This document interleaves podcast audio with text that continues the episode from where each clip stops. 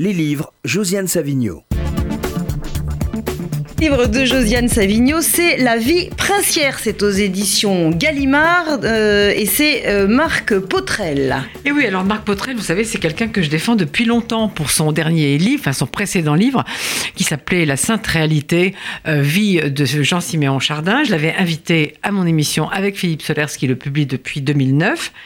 Et puis aujourd'hui, je voudrais vous parler de, son nouveau livre dont vous avez parlé, La vie princière. Alors du coup, j'ai l'air d'être à la traîne parce qu'il a été invité à une émission que je regarde pas, mais que beaucoup de gens regardent, qui s'appelle On n'est pas couché.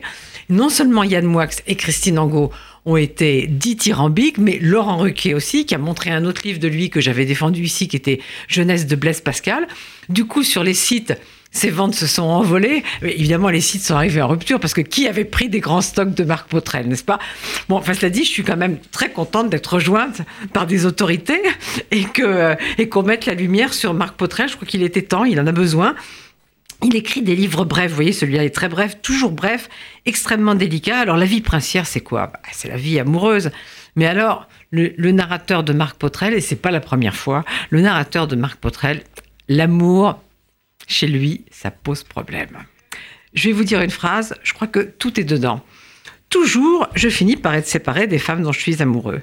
La séparation est devenue une constante de mon existence, qui m'a forcé à changer de vie, et c'est pour ça que je suis romancier. Je veux tout transformer en légende, créer une boucle continue, doubler l'éternité pas mal comme programme. Alors ce court livre, eh ben, c'est une lettre, c'est une longue lettre. Le livre est court, la lettre est longue. C'est une longue lettre à une femme avec laquelle il est, dont il est tombé amoureux, avec laquelle il a passé quatre jours. C'est quand même.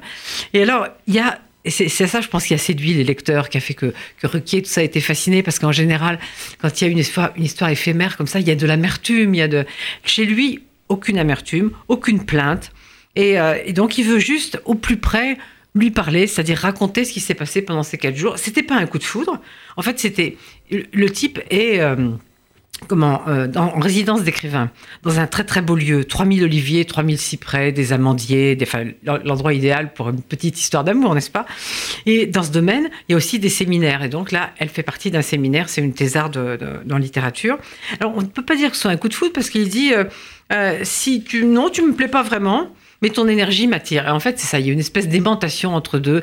Ils dînent ensemble tous les soirs, ils vont se promener, il, se passe quelque chose, plutôt il se passe rien, justement. Il se passe rien. Alors le dernier soir, ils dînent en tête à tête, et là, il dit Ah, ah j'ai laissé passer l'instant favorable. Le moment où il aurait peut-être pu dire quelque chose. En fait, moi, je crois que il a laissé passer pas seulement par un désir d'échec, mais pour pouvoir écrire cette vie princière que je vous recommande à tous, 10,50 euros pour un moment de nostalgie, de mélancolie, de délicatesse, c'est pas cher.